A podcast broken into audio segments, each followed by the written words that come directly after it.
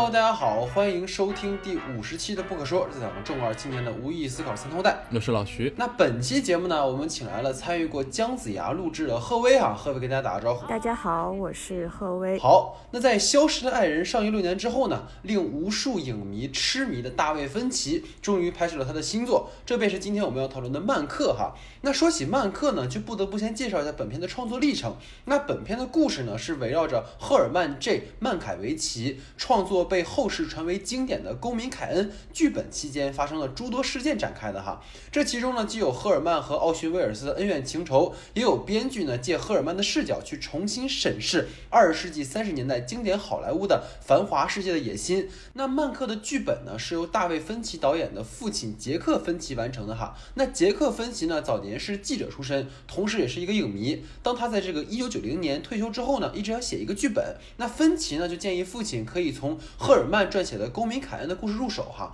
那杰克呢，接受了这个建议，并开始着手创作《曼克》的剧本。与此同时呢，芬奇开始在好莱坞大放异彩哈。从长篇处女作《异形三》到《七宗罪》，他慢慢的奠定了自己的作品风格和扩大了影响力。那芬奇呢，在一九九七年拍摄完《心理游戏》之后，拿着父亲的剧本去各大电影公司拉投资，但一直碰壁哈。那后来呢，有一家公司愿意洽谈这个项目。那这期间呢，芬奇甚至想好了这个电影的演员阵容哈。这其中呢，就包括现在深陷性侵丑闻的凯文史派西以及朱迪福斯特哈。那芬奇呢，想要二人在片中分别饰演曼克和赫斯特的情人玛丽昂戴维斯。但由于芬奇呢坚持黑白摄影，而在上个世纪八九十年代呢，恰恰是胶片转数字的关键时期哈。那制片厂呢不愿意冒风险去拍一部复古的电影，便选择撤资。这也直接使得曼克的项目被搁置，这一停啊就是二十年。这期间呢，芬奇的父亲由于这个胰腺癌去世哈，杰克呢也再也没有机会看到自己的心血被搬上大荧幕。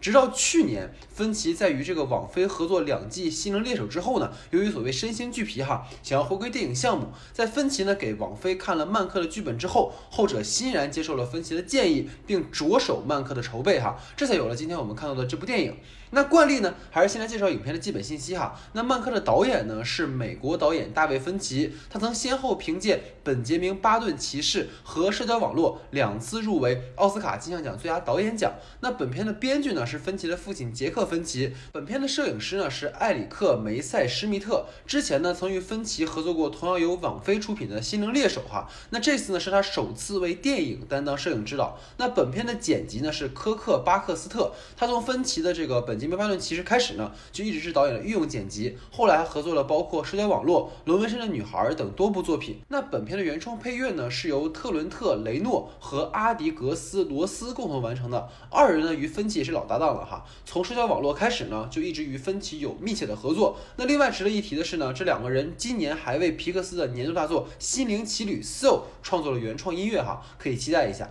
那主演方面呢，饰演男主人公曼克的是加里·奥德曼，之前他曾凭借《至暗时刻》当中生动诠释了英国首相丘吉尔一角，哈拿下了奥斯卡影帝。那阿曼德·塞弗里德呢，在片中饰演美国女星，同时也是赫斯特情人这个玛丽莲·戴维斯，哈，她曾在音乐歌舞片《妈妈咪呀》当中一展歌喉，给人留下了极其深刻的印象。那莉莉·柯林斯呢，在片中饰演曼克的秘书丽塔，她今年呢还出演了由网飞出品的《艾米丽在巴黎》。塔彭斯·米德尔顿在片中饰演曼克的妻子塞拉，她之前呢曾出演过网飞的大热剧集《超感猎杀》以及《黑镜》哈，曾出演过模仿游戏《全游》第一季的查尔斯·丹斯在片中饰演报业大亨赫斯特，出演过《王冠》第四季以及《战争与和平》的汤姆·伯克在片中饰演年轻时期的奥逊·威尔斯。那节目开始之前呢，还是希望大家能够多多关注我们的微信公众账号 “SD 的光影不污”。十二月呢，我们会继续推出热门院线和流媒体平台电影的。音频和文字节目，欢迎大家多多支持哈。那节目的具体名称和二维码呢，请看节目下方的简介。那同时呢，还劳烦大家如果在公众号收听的话，可以帮忙点击一下页中或尾部的广告，支持一下我们的工作哈。谢谢大家。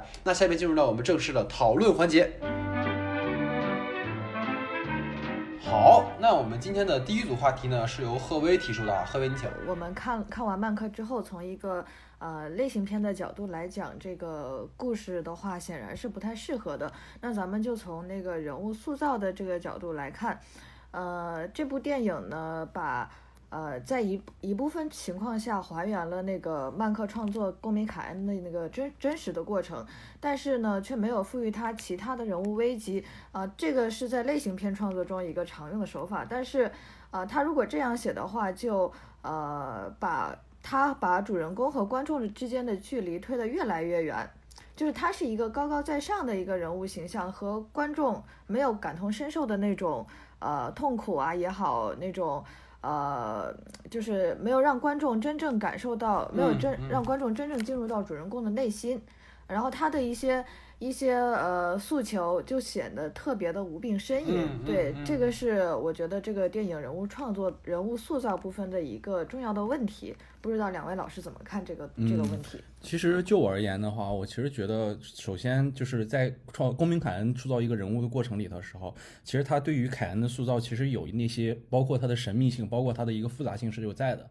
但是其实相比于曼克本身来讲的话，他其实是一个，就像我们片子里也说过，他是一个好像是那种能够被看穿一样的一个角色，就是他包括有人去照顾他的起居，包括呃他和公众距离之间的远，其实就是因为我们能够看穿这样的一个人物，看穿他的发表的政治意见，或者是与他的这些呃行为是是能够被我们所解释得通的。所以说，当遇到这种人物，他又借用了像公民凯恩的那种像剥洋葱似的多视点的去观察这样的一个角色，是呃这这样的一个身份的啊、这样的一个方式去讲故事的时候，其实会感觉到有一些让观众们感觉到稍微不适吧。然后，而且就是这种方式，其实我觉得会阻碍到。就是很多时候我们和这个人物之间产生共情的关系，他两个其实他两条时间线，包括他在自己创作那个公民凯恩的剧本的时间线，和他在之前的那个就是在好莱坞所建立到的所有的事情，这两个事情啊、这两个时间线之间其实并没有具有太多的情感联系，就是他能做到的只是，其实我觉得就是那一次一次一次的打字机的字幕让我觉得很新奇之外，并不能把我整个人投入到那个电影的世界里。这个其实是我觉得这样的一个剧本，仿佛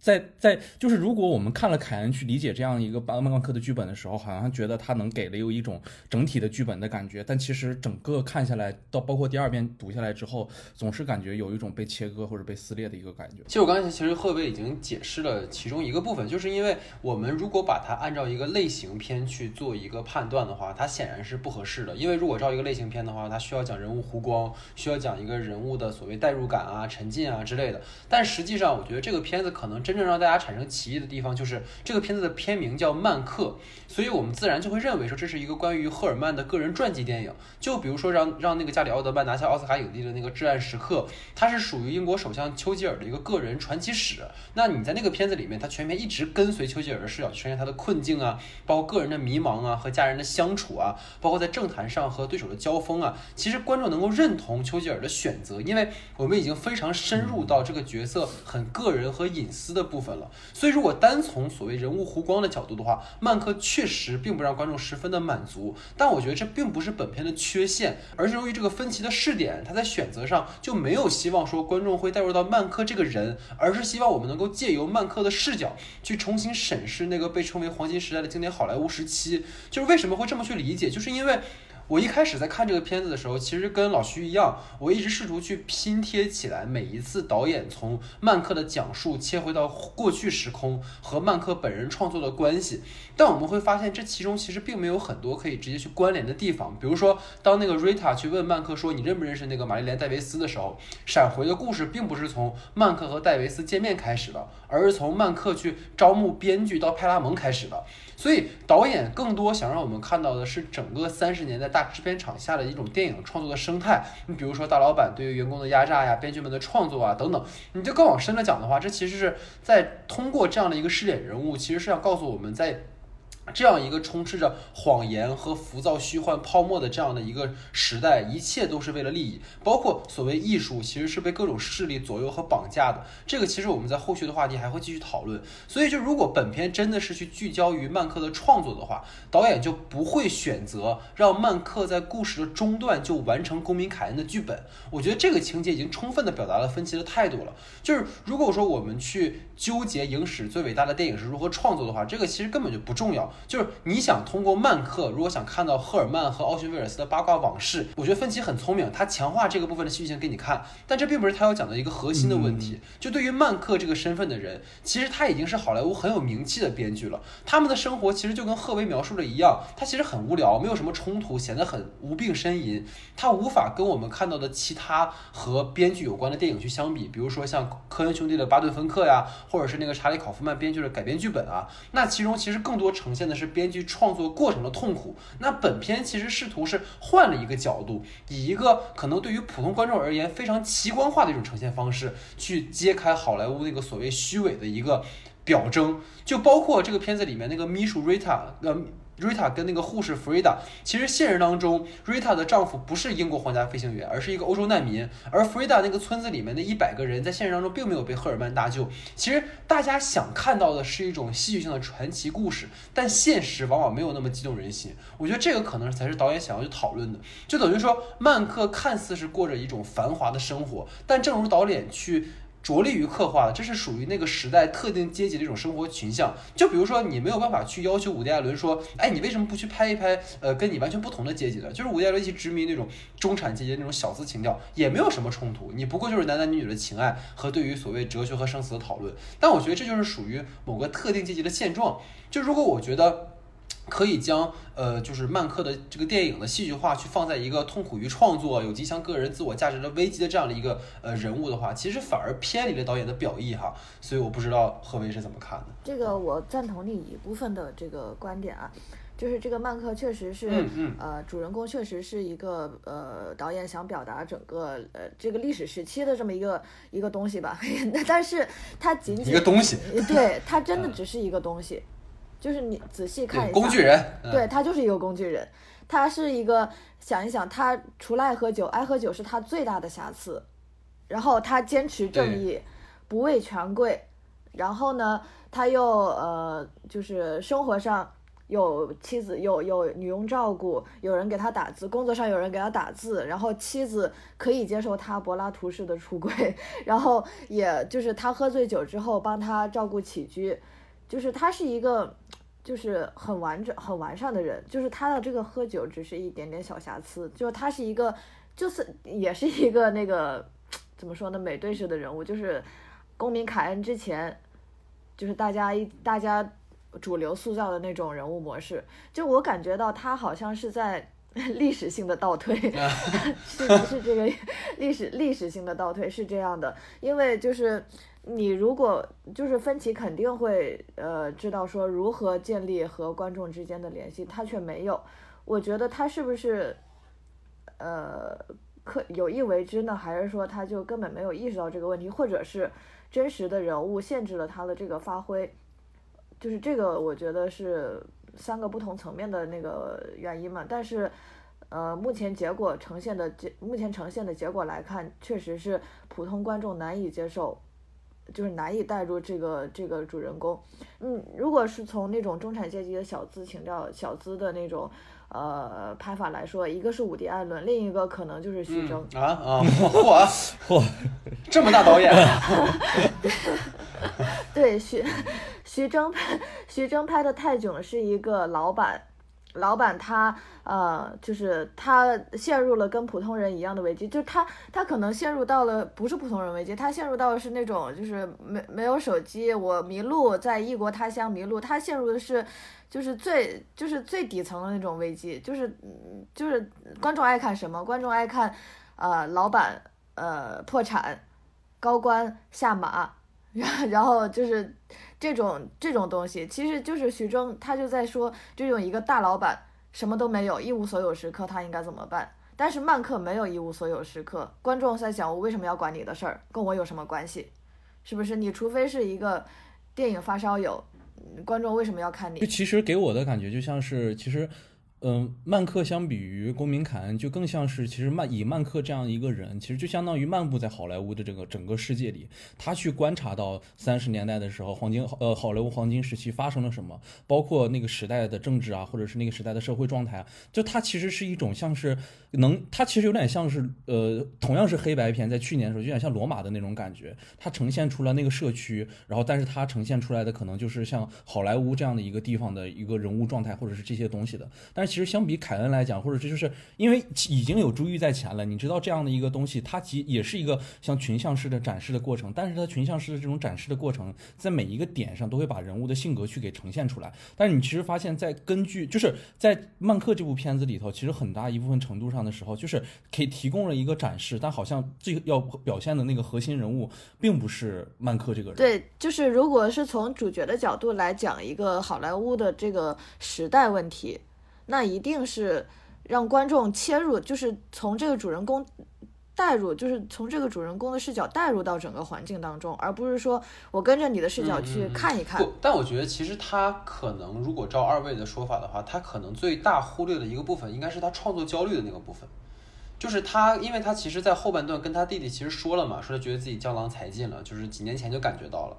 所以其实，在他接受公民凯恩，因为其实，在现实当中，就是威尔斯跟那个呃曼克两个人，在之前其实有过合作，所以这次其实并不是二人第一次合作。但是其实我觉得，对于曼克来讲，一个所谓冉冉升起的新星，就是等于说后浪嘛，对吧？当时其实威尔斯就是后浪嘛，然后后浪其实是已经把他们这些啊前浪拍在沙滩上了。但其实我还是可能更。更去思考一个点吧，就像刚才其实贺伟讲的，就是你说对于像芬奇这样的导演，他是不是不会去塑造人物？我觉得这个不肯定不是。就我之前还跟老徐打趣说，你说如果说我们在写一个本子的时候，然后你忽略了人物塑造，可能是我们是因为是新手，可能我们还没有什么经验。但是你从芬奇过去的作品，其实这个片子《曼克》这个片子，从结构上，从他的讲述方式上，其实总让我能感觉特别像，包括他台词的那个密集程度，特别让我想到社交网络。而这两个片子其实都是根据真实人物的这个所谓改编的这样的一个故事，但你能发现社交网络其实当然也是依托于索金的本子了，它其实对于呃整个。扎克伯格他个人的困境的部分，其实还是呈现的非常的完善的，包括跟朋友啊，从一开始到后面啊什么的。但其实曼克这个片子好像他确实在这方面会弱一些，但是我始终感觉他作为一个对电影史有反馈的这样一个电影，因为其实当我们讨论一个原电影范畴内的一个片子的时候，它就注定并不是给所有观众去看的。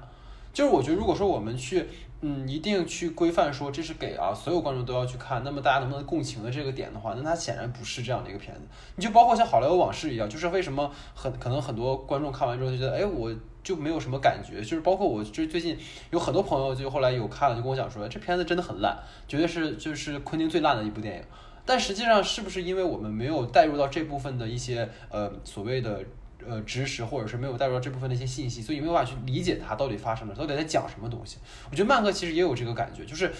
当然了，你说去要求观众们，你们必须要在看电影之前一定要具备这样的知识，其实是非常苛刻的一件事情。当然，我觉得呃，戴锦华老师说过一句话，我觉得特别对，就是。人们不应该把无知当成是一种荣耀，就是你不能说啊，你看我我你看我我没有这个知识，对不对？我看这电影，我看我看不进去，我觉得它没有什么意思，那就是你电影的问题。其实应该是，如果发现这样的，就是我们要看这个天的电影的话，我们应该更去了解这电影到底发生了什么。可能这个也许是一个更好的观影的一种方式吧。所以至少从这个角度来讲，如果说你纵观这个片子，我们后面还会讲很多，它其实有很多点其实是有讨论到。我觉得在过去我看到的诸多关于嗯。电影的电影里面没有讲到的东西，这个是非常非常，呃，我个人感觉哈，其实是有一个进步性在里面。当然，你说在人物塑造上是不是有一个后退？所谓刚才贺伟讲历史性的后退，可能也有，对吧？所以这可能我们在后面的话题中还会继续讨论。呃，我要讨论的第二个话题依然是从这个呃人物塑造的问题上，这个是关于呃创作和呃真实性的一个一个关联的问题。这个电影它是放在一个真实的那个历史情况、历史背景下的。这个是一个麦卡锡主义，当时美国麦卡锡主义盛行之前，在好莱坞的掀起的一些那个小波澜嘛，对对一些创作人的那些影响嘛。呃，和咱们现在的那些创作环境有相似之处，又就是有一些不同的地方。就它是一个极端的历史环境，在这个环境下，阿瑟米勒写出了那个很极致的一个萨勒姆的女巫，这里边的那个矛盾冲突十分的激烈。就是，但是曼克里面最沉重的一笔，我认为只有那个雪莱的自杀。就是时在时代加注在主人公身上的东西，看起来根本就无关痛痒。就是就是我之前也提过，可能是分歧有意为之，可能是故意这样处理的。然后呢，就是嗯，这如果把这个过程拍出来，而且在二零二零年上映，这说明了这个这个历史这个历史过程可以用来当一个镜子来借古讽今，不然它存在就没有什么意义。就可以看到好莱坞的电影创作是被一个政治和资本裹挟的过程，但是现实情况，我认为比曼克呈现的更为残酷，就是尤尤其是在中国，想象一下，如果 对这个这个是不是会四零四？就如果你能够创作出一这样一部惊为天人的作品，一个编剧整天酗酒怼天怼地怼领导，就中国是一个人情社会，怎么他怎么还有可能会有？表达的机会，如果你一以贯之是一个这样的人，你怎么可能还会有表达自己的机会？但你如果真正做到了，曼克是一个大编剧，做到那个地步，编剧是否还有表达这些的欲望？这就是我要提出的问题。其实我觉得曼克这样的一个角色能带给我，就是我我首先也是第一次阅读这个人物，包括看了曼克这个电影之后才去查这个原型人物，或者是他的一些事迹。其实我现在发现很有意思的一点就是，他除了编剧的一个身份在的同时，他还是在当时时期里头算是一个比较激进的社会评论家。其实他真实生活确实是比就是电影里展现出来的要惨的多得多，但是其实能从这里面感对感觉出来的就是他其实表面上是有那种一往无前的那种汗淡然的决心，或者是那种就是一定要跟别人对对峙到底的这种决然感，但其实是能在底下其实可以发现这个人物是有那种缺乏理智或者是放纵的那种本能，就是他有着那种强烈，就是很就是很浪漫主义的那种人，就有强烈自毁倾向的那种人，就他很有激情，但是他这种其实我觉得他这种不懈斗争和这种状似。癫狂的状态，他反倒更像是那种在凯恩的时期想表达的一件事，就是一个拥有美国梦的人，他的那种迎难而上，他觉得一切都是最简单的，一切都是可以被解决的事情的时候，这会产生什么样的一个呃，就就是这些这些事情会产生一个什么样的观点？而且到最后，而且到最后的时候，包括在曼克的时候，以他的一个结局，就是这样一个人拥有美国梦，或者是他能做成一件事情的人，他的结局其实是很，就是也是很悲惨的，被人嘲笑了一句你是一个猴子之后，这个影片其实可以落幕。在那里了，就包括美那个在凯恩里也是，他落到呃凯恩里头也是，他落幕到最后的时候也是，他所所有的那块玫瑰花瓣花瓣的那个那个那个滑雪板就烧在了那堆火堆里。其实，在我看来，可能都是对于那个时代里去追求着美好梦想的那些有着这些独特性格魅力的人，他们所能遭遇的同样的一件事情的结局的一个描写吧。就是我觉得这个可能对于呃，就是对于凯呃，对于其实本身这个。作品的编剧是芬奇的父亲嘛，对吧？我其实觉得，可能对于呃芬奇来讲，这个剧本更有魅力的一个点来说，可能就是从凯恩或者是从父亲写的这个剧本里，他抓握到了一些共性，就是可以产生对于那个时代人们他们去。表达自己，或者他们觉得一个贯彻一一件事情的时候，会实会实现什么样的一个结果，或者颠覆对于当下美国梦这些很虚幻的一些词的一个比较重要的一个表达的一场机会吧。我其实觉得这个是，首先是我觉得很重要的，然后其次就是到了那个曼克那个地步，就是这个编剧是否还有表达欲望。其实我觉得他很浪漫的一点是。他把整个就是当时他去那个一堆编剧的那个工作室里头，然后去呃去去工作的那个那个会议的那个状态，其实表现的很好。其实大家都是那种看起来好像啊，我我就是随便说一说，然后就直接成个剧本，然后每个人在那说说说，然后每个人抽烟喝酒，然后都是这样的一个状态。但是怎么样，就可能一个一个好的本子就会出来了。其实我觉得这部分是没有被。呃，着实的去写，包括就是曼克是怎么写出自己凯恩的这个本子，其实都没有嘛，其实都没有一个真正的是核心创作的这样的一个过程。但是我其实觉得最重要的一件事情，就是能给感受到一件事情，就是究竟编剧是看到了什么，才会去决定写这个东西。我其实觉得真的比去。痛苦，你在每天写不出来这个东西的过程会有意思的多，因为我觉得我们可能都是经历过创作的人，然后包括自己也要去拍片。其实我觉得最有最有趣的一件事情，其实真的就是当你。想到你看到那件事情的时候，那天发生的那些场景，其实那个东西对于创作者而言，我其实觉得可能是最宝贵也是最珍贵的东西吧。但恰恰就是对于这些更好的编剧，这些更有实力的这些编剧，对于他们来讲，他们更能捕捉到的，可能就是对于那个时代性的东西，反而那个东西对他们来讲是最珍贵的。就可能我是觉得。表达的欲望可以用这样的一个方式去被解嗯，解释其实就是还是一个比较浪漫化的一种解答的一种角度哈。其实我觉得，可能从贺威刚才抛出来的话题，其实有一个我想要给大家分享的答案，就是因为呃，刚才贺威讲到嘛，这个电影的背景其实是在那个所谓麦卡锡主义之前，然后在可能在麦卡锡主义之后，它出现了像那个萨勒姆的女巫这样的一个电影，但实际上历史其实是一个不断发展的一个过程。就是我觉得，你看本片所发生的背景其实是上个世纪三四十年代，它是在麦卡锡主义之前。而当我们谈到麦卡锡主义的时候，如果和好莱坞去关联性的话，其实是那件事情直接导致了好莱坞的一个黑名单事件。那个黑名单事件就是很多的进步人士和文艺工作者都受到的牵连，然后被批斗、失去工作，甚至是生命，因为他们被打成所谓共产主义、所谓社会主义分子之类的。所以这种悲剧性其实并不是一蹴而就的。所以我想说，就比如说刚才呃。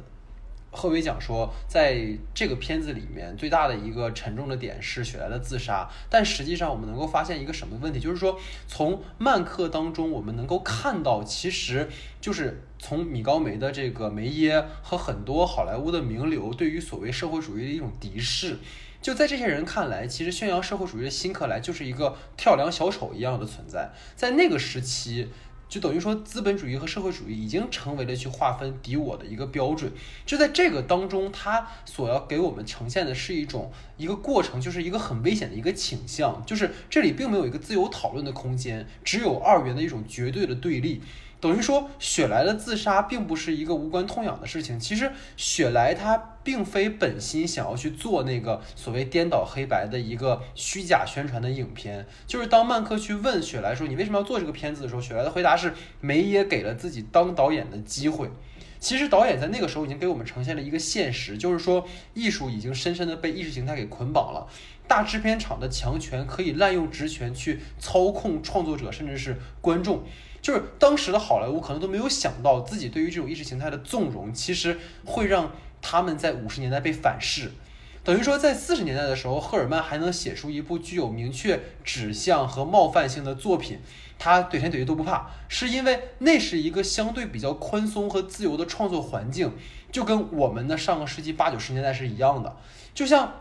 玛丽莲在那个片子里面说，她不怪赫尔曼写了一个这样丑化自己的本子，她甚至调侃说，如果是十年前的话，自己也会出演。但是如果放到现在这个环境里呢，我们看到的是什么？就是处处紧缩的话语环境，就是自由这件事情其实被合适取代了。一切具有冒犯性的内容都要变得温和和乖顺，才能被大众所接受。这个让我想到一件事儿，就是斯嘉丽·约翰逊，他之前说要演一个变性人，然后当时就被变性人群体给这个抵制，说应该给真正的变性人去演这个片子。然后包括说某一年奥斯卡说你没有黑人得奖，你就是歧视黑人。然后女性角色但凡在电影里面有一点点卑微，就是歧视和物化、侮辱女性。这我觉得就是漫客跟现实当中最为强烈的一种勾连性，就是。艺术被捆绑上太多附加值的背后，其实是我们一次次的妥协和忍耐，包括一种所谓事不关己的心态导致的。赫尔曼在那个时代，他是有做出自己的选择了，但是他自己其实也知道自己的行为所能产生的影响是微乎其微的，就等于说他不愿意加入编剧工会，是因为害怕自己的利益受损；他不愿意给共和党投票，是因为他心里其实也部分认同辛克莱的政治主张。就跟赫尔曼自己在影片的结尾对丽塔说的一样，就是他只对有趣的东西保持正经，就是做出自己的决定和判断。其实更重要，而不是说你被各种所谓的正确的意识形态所裹挟。就简而言之，就是如果对于贺威的话题的回应是，就是片中所呈现的其实是暴风雨来临之前的世界，就是那个黑名单事件之前的世界。就你看似风平浪静，其实是暗潮涌动的，而其实也跟我们当下是有很多很多关联性的地方。就是当我们任由各种思潮涌动的时候，开始一定是好的，是进步的，因为这个世界可能需要多元的声音。但是当一切矫枉过正的时候，我们该如何跟这个世界相处？就跟贺威说的。如果在中国这样的编剧这么狂，肯定被踩在脚底下，已经死了很多次了。所以，但是你想想，出问题的到底是编剧自己，还是这个不自由，然后处处靠关系、讲资历的环境呢？艺术应该是自由的，就跟赫尔曼他一直向往和践行的一样。但这个时代已经不允许这种异类存在了。其实我们说赫尔曼他没有个人危机，但其实并不严谨。对于他而言，最大的困境其实是他作为编剧，他能否通过作品被认可和接受。当他想要争取署名权的时候，当他觉得自己已经江郎才尽的时候，当他在公民凯恩之后再也没有让他名声大作的作品的时候，这其实才是那个所谓繁华背后的真相。就是咱们看起来在这个片子里面看他那个赫尔曼好像是怼天怼地谁都不怕，但实际上他因为去冒犯了赫斯特跟梅耶，其实他付出了惨痛的代价。就是从公民凯恩前后，你都不知道他拍过他写过什么东西。但是这一切其实都被放在了我们的故事之外，他给你呈现的可能只是他最可能最自由的那个部分，所以这个是我的看法。对，之前我我也说过嘛，这个其实就是分歧的他的这个艺术选择的问题，就是他拍对是真相，就是这么多真相，他选择的是那一部分最温和、最浪漫的那部分展现在荧幕之上。是的，有可能是呃分歧对这个。时代的这种，就是他只想回忆这部分美好的东西，或者是，呃，就是有其他的这种表达表达方式嘛？就是他，呃，就比如说，你看雪莱死掉，我举一个具体例子，雪雪莱自杀的之后，曼克给了曼克一个镜头，而后。后面接的不是曼克怎样怎样，就是怎样下定决心，怎样努力，而是另外一个比较欢乐的一个比较快乐的一个场景，比较自由的一个场景。这这可能就是分歧有意为之的一个结果。不过，我觉得其实美好这个这个事儿吧，也有待商榷。就是你所谓的美好是什么呢？是他现在处在一个可能不受约束的环境。还是说这个可能也回到了我之前的那个问题嘛，就是很少展，他很少展现，他只展现了曼克风趣，呃，成功的那那些场景，他没有展现背后的痛苦，就是这，对，这个是这个是确实是他，因为他，我我们肯定知道曼克他经历的现实状况会比呃这个电影所呈现的要。惨得多，但是有有一个问题在于说，你看这个片子里面，曼克虽然很自由，想说什么说什么，但是他对任何事情都没有产生过影响呀，能懂我的意思吗？其实我觉得他不是，他其实呈现的更多是一种无力感，你知道吗？就是在这样的一个环境里面，他是很自由，但是他想做的任何事情都没有推动。我想阻止雪莱自杀，失败了；我想让那个影片不要放出来，失败了；然后我想去让可能这帮所谓的梅耶这样大亨醒一醒，失败了。他唯一能做的就是我在我的小说里面，可能我去写一个完整的故事，但是仍然会被各种各样的人阻碍，就包括那个那个那个女演员刚才讲说，如果这个本子最后没有就是没有拍出来，你也不要怪我，就等于说，我觉得可能看起来是一个很很浪漫的故事，但实际上它里面所给我们看到，即使是我们看到的东西，也是一个你你即使是一个抱有理想主义的人，但是在这样的一个环境里面，你对任何事情都没有任何的影响，你没法改变任何事情，他最后唯一能做的事情就是我想争取署名权，我求求你给我吧。他也只能是做这样的一件事情而已，但最后还是被凯恩说成是这这他他就什么什么都不是那种感觉。我觉得这个可能是我觉得这个片子可能又给到我们的一层东西啊。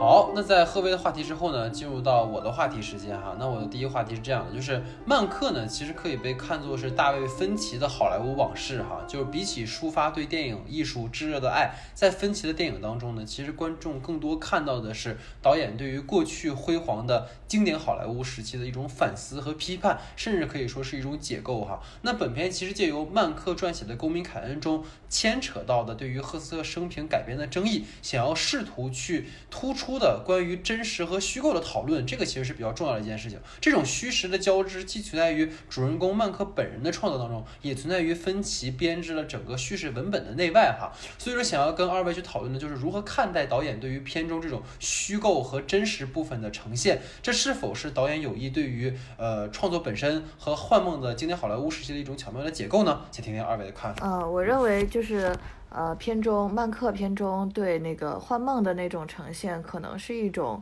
呃，就是隐喻式的那种存在嘛。比如说，他跟女演员在那个散步的时候，看到了那个被关在笼子里的猴子，那个猴子就是疯狂的想往外跳，很有攻击性，疯狂疯狂的想往外跳，可能就是表现那时候好莱坞，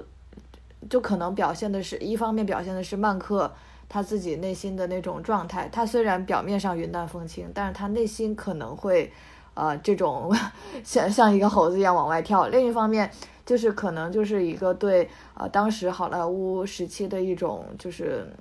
隐喻嘛，所有人都不知道自己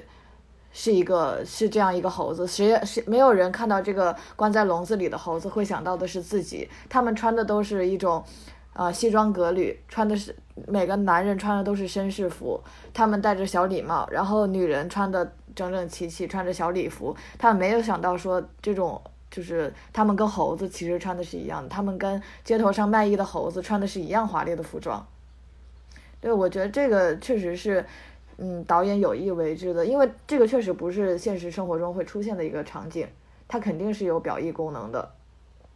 对，而且我觉得他是有非常强烈的那种表意目的性。存在的。其实我觉得就是在已经就是在最近也已经有很多关于好莱坞的电影出现了。其实可以大体分成两种目光，一种是具有猎奇眼光的，另一种就可能是有重塑神话的这样的一个历史呃这样的一个呃视角去创作的。所以，但是我觉得其实从曼克身上，我们可以更多的感觉到的是一种嗯平行宇宙的感觉。其实因为其实是有这种公民凯恩这样的一个比较像珠玉一样在前的一个版本，大家都对那个黄金好莱坞时期的呃公民凯恩有一个。自己的印象，并且对于那个时代，想我们想表述的东西有了一个印象。但是我们现在通过描写公民凯恩的编剧这一个视点，再去重新解读那个时代的好莱坞的时候，其实相当于我们和真实的那个好莱坞世界又建立了一层平行宇宙的关系。我们再通过编剧视角下的那个好莱坞，再去理解一次那个黄金时代下好莱坞究竟是什么样的一个概念。其实我觉得这个是非常经典的一件，这这是非常精彩的一件事情。其实他从一开始就点明了，他是是这样的。一群本身是由造梦的这样一群人，其实很经典，就是在他们开编剧会议里面一群人，你会发现这样一部分本身的呃属性是去造梦的这样的一群人，当他们去开始面对现实里如何去在政党之间选择，如何在政治之间选择，如何去面对我去创作的作品应该背负什么样的一个意识形态的时候，其实这一些部分都是导演有意的，其实是对于整个我们再去观察这个好莱坞时期的时候，他就是有意。即使像我们输出的这样一种，嗯。结构这样就有一种政治形态的一个过程嘛，而且更更有意思的一件事情是，本身这个片子呃这个片子的曼克的剧本是由芬奇的父亲去写的，然后再由我们去看来，就是再由芬奇本人去去完成自己父亲的这种创作的剧本的这样的一个过程里，其实我也感觉是一种很很有趣的一个行为吧，就相当于是一个传承的关系，然后把一个梦又像像往下传递一样传递给了自己的后代，然后再去完成对于上一辈人去如何看待那个好莱坞时期的这种塑造，其实我觉得。觉得也是一个可能，就是在表意上来看，这种很有趣的一个过程。其实刚才跟贺威闲聊的时候就有聊到哈，就是你聚焦于曼克的这个文本内外，其实是像刚才二位也提到，存在着很多的这种虚构和真实这种投射关系哈。那其实最突出的无疑是公民凯恩引发的赫斯特对于该片的抵制和攻击。那赫尔曼在故事当中其实是将赫斯特化为了凯恩，然后将其传奇的一生由辉煌到最后孤独而死呈现的鲜活而有说服力。然后在现实当中的那个魅力四射的玛丽莲，在片中变成了一个阴痴二太太，然后最后被凯恩囚禁在别墅里面，进而精神崩溃。就这些情节与现实显然是并不对应的，但是导演就是在这个片子里面，其实是有意去区别赫尔曼笔下的角色和那个片，就是我们曼克电影当中呈现出来的人物。但对于当事人和大众，他们其实根本不在乎你创作者的本意是什么，他们总是会自行将真人和角色进行对位。这其实。是本片的第一层对位关系，等于说。现实和虚构的界限其实是由观众所谓观者主观建构起来的。你无论创作者以何种方式去阐释自己的创作初衷，作品从诞生之后，它的解释权就已经不属于创作者本人了。就跟我们刚才提到乌迪·艾伦一样，在他的很多作品当中，其实都有所谓男男女女的一些情爱故事。然后观众们就会说啊，导演个人这这些电这些这些故事都是导演的导演的真实经历改编的。啊，即使乌迪·艾伦否认这件事情，还是会被大家认为说导演本人就是一个花花公子，然后经常靠这种花言巧语。去骗得女人心，所以我觉得这个可能是第一层对于创作本身的一种和观众的关系的一种对位的一个呈现，然后再有一个，我觉得它第二层对位其实体现在的是赫尔曼跟凯恩的关系上。就虽然说这个部分在片子里面呈现的极其有限，但如果我们对应到电影史上对于公民凯恩的归属权的争端的话，其实我们就会发现，在电影史上，其实，在呃上个世纪的七十年代的时候，有一个叫那个宝林凯恩的这样的一个影评人，然后他发表了一篇文章，就是说这个整个公民凯恩的剧本的台词。词没有一句是公是那个奥逊威尔斯写的。然后呢，包括说那个曼克的这个电影里面，大家还记得那个结尾的时候，威尔斯想要给赫尔曼就是一万美金，让他放弃署名权，这些其实都是宝林凯恩他听说的，但并非可能就是事情的一个真实的一个情况。然后包括说在那个呃宝林那篇文章发布的隔年，然后其实那个威尔斯就接受过一次采访，就驳斥了宝林的所有的说法，包括说呃他其实自己也有写过一本完整的剧本，然后包括说所谓的放弃署名权什么都是无稽之谈。所以我觉得其实。这个片子里很有意思一点在于说，它其实在巧妙的去呈现导演和编剧之间的一种微妙的关系。其实很有意思在于说，因为芬奇他本人也是一个呃非常有影像风格，然后非常有自己对于主题的一种着迷的一个导演。但是实际上从他的长篇处女作直到曼克，他没有一部自己知道的长篇是自己编剧的。就是大家都会记得说这些片子是分歧极具有作者风格的电影，但是我们都忽略了，其实每个电影的背后都会有一个编剧去奠定一个好故事的基础。所以我觉得这个可能是一个经常会被我们忽略，但是可能是一个非常重要的事情。就是包括像老徐，其实你想，如果我们去纵观整个分歧的履历，我们能够记住的编剧可能只有一位，那就是阿伦索杰，对吧？所以这个可能就是一个很有意思的事情，就是。我觉得导演在这个里面想要告诉我们的也是，你比起去纠结说啊，到底历史真实上这个威尔斯跟赫尔曼到底发生了什么？其实导演想要讲的是，可能在某些时候那些被忽略的个体其实需要被关注的，就是不是说只要提到公民凯恩，我们就只记得奥逊威尔斯是个天才。包括我们看到所有电影史的书上面都会提到啊，威尔斯对于公民凯恩的贡献，对于他的景深镜头的使用啊，对于很多很多电影魔术啊、剪辑啊等等等等。但是好像往往大家忽略了那个真正对故事有一个。杰出贡献的一个人，所以这个可能也是导演的一个呃比较重要的一个设置。然后第三个，其实是我尤为想跟二位去讨论，包括后面其实，在老徐的话题里可能还会聊到，就是说这个片子里面有一个非常重要的，在于说它建构的一个虚实关系，其实作为那个影像本身的。这其中其实带有强烈导演对于电影这种所谓带有一种宣传媒介的一个自反在里面，就是大家都记得这个片子里有个很重要的情节是梅耶在那个州长选举的时候，通过让那个米高梅制作一个伪纪录片和新闻片的这样的一个影像，去引导观众把选票投给弗兰克梅里亚姆。然后在影像当中呢，其实梅耶是。掺杂着去采访路人跟演员，让观众误以为这里面的接彩都是选民的真实声音，并且从中让大家认为说啊梅里亚姆能够给美国带来希望。然后赫尔曼其实对于梅耶这种行为是嗤之以鼻的，并讽刺说，如果你持续给人不真实的信息的话。只要你的周期够长，大家都会信以为真，就等于说影像本身就有一种以假乱真的效果，这是值得我们警惕的。其实颇为讽刺的是，大家如果记得，就是梅耶在做这个宣传片去捧梅里亚姆的同时代。在在德国，瑞芬斯塔尔拍摄了一部叫《意志的胜利》的一个片子。他在那个片子里面把希特勒奉为了正义的天选之子，以此来掩饰、去掩盖法西斯所犯下的滔天罪行。等于说，梅耶那些名流在酒会上对于法西斯、对于希特勒，哎，这仇视啊、鄙夷啊。但他前面他们自己做的事情，其实跟《意志的胜利》在用途上其实是完全一样的。这其实就是我觉得导演借由影像希望去强烈引发观众反思的地方，就是等于说，呃，过去电影作为一种所谓宣传的媒介，它引导观众，然后观众们因为获取信息的渠道很单一，他们会相信。影像当中呢，就是真实了，然后这种真实可能它就会影响他们对于现实的判断，会曲解很多很多的事情。就跟一秒钟里面，他对于那个新闻片里面，你看到的是一种对于美好的歌颂，但实际上却掩盖了那个女孩被米袋子压死的事实，包括甚至是技术原因，直接把这个女孩死掉的事情给它掩掉了。我觉得这个可能是一个非常呃，我觉得危险的事情，包括它跟现实也是有关联性的东西。所以也不知道二位可能对于呃，可能这个片子里面呈现的这样的一段影像。有什么看法？我觉得这可能是一个分歧，他自己故意这样做的，就是他可能说，呃，观众期待说，呃，很多八卦的那些观众期待说，我我我希望能看到什么什么东西，我希望能看到那些绯闻绯闻轶事，但是呃，其实他他并不想展现这个，就是他他是一种叛逆的心态来拍这部电影的。嗯嗯嗯，我认为是这样的。对，就是他，呃，就也可以，我觉得这也可以解答我之前提出的一些这个人物的问题嘛。就是观众可能会更期待说看到，芬奇肯定，芬奇作为一个导演，他这么多年的导演，他他看他拍了那么多呃脍炙人口，可以说是脍炙人口的一些作品，对他他肯定会明白说观众想看什么。就是嗯，之前我像我之前说的，观众喜欢看高官落马，喜欢看呃富翁破产，就他他特意的，他他叛逆的没有没有拍这个，他没没有就是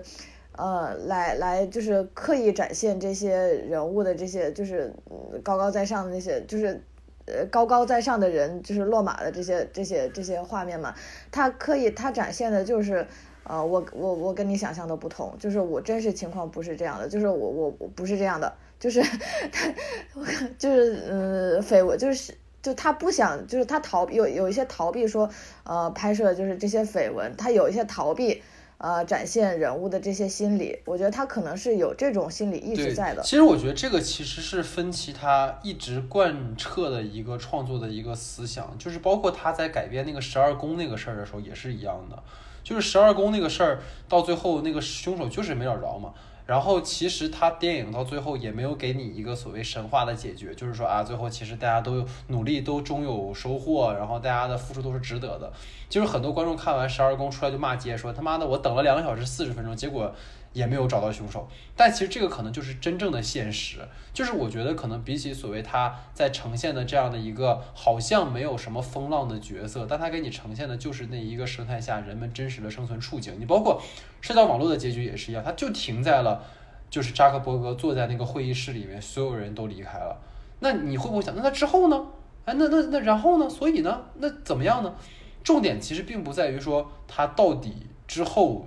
归向何处，而是说他整个过程当中到底经历了什么。他希望把那个最真实的部分，可能当然他肯定也是有粉饰的成分在的啊，他有很多是很戏剧性的东西。但是我觉得他可能在给你呈现一个人物状态的时候，其实是比较真实的哈。对，不知道老徐怎么看这件事。就是我其实觉得就是很有很有意思的一点啊，其实就是关于就是曼克这样的一个角色，就是曼凯曼凯维奇这样一个角色，其实他有一个很有趣的一点，就是我不知道从这个片子里感觉到，其实他有一部分其实在泄泄泄愤的这种程度。我其实觉得可能大卫芬奇也有可能借着这样的一个角色，本身就是一个虚构的这样的一个角色之间，去实现了这种很泄愤的一种状态。就是他对于黄呃黄黄金好莱坞时期这些大制片厂的这些态度，包括他最后的时候和威尔斯去争夺的那个署名权的一个部分，其实都能感觉到，仿佛最爱电影的那个人，最去创作电影的人，好像是威尔斯那个角色，他好像在为电影再去无限的去退让，就去为他找去找到那种妥协。但是，呃，曼克这样的一个角色，其实他对于电影本身好像没有什么那么特别大的一个感觉。然后更有一个对比的一件事情是。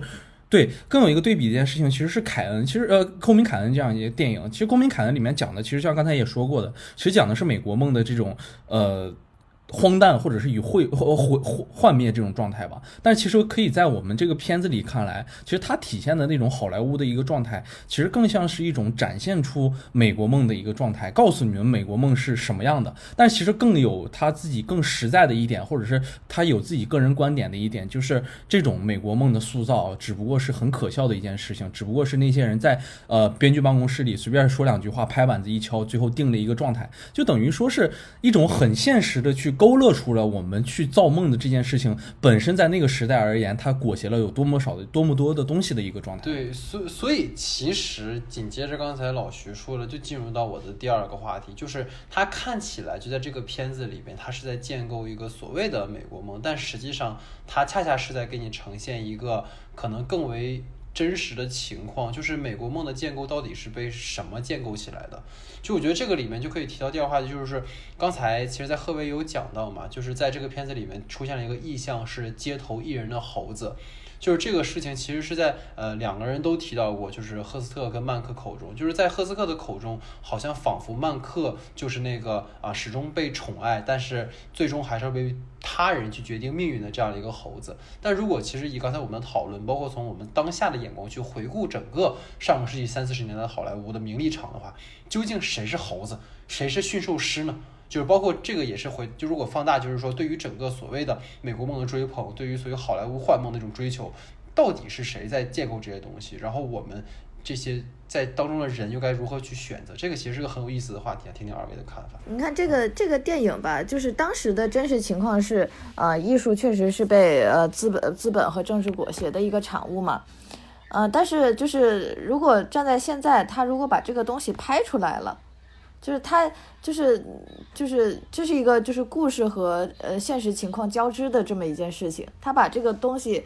拍出来了之后，就是他批判的是资本，他批判的是政治，但是他的这个这个表达，就是他呃对现如今的表达来说，就是他有没有就是迎合政治和经济的政治和资本的这一部分呢？我认为他还是就是呃。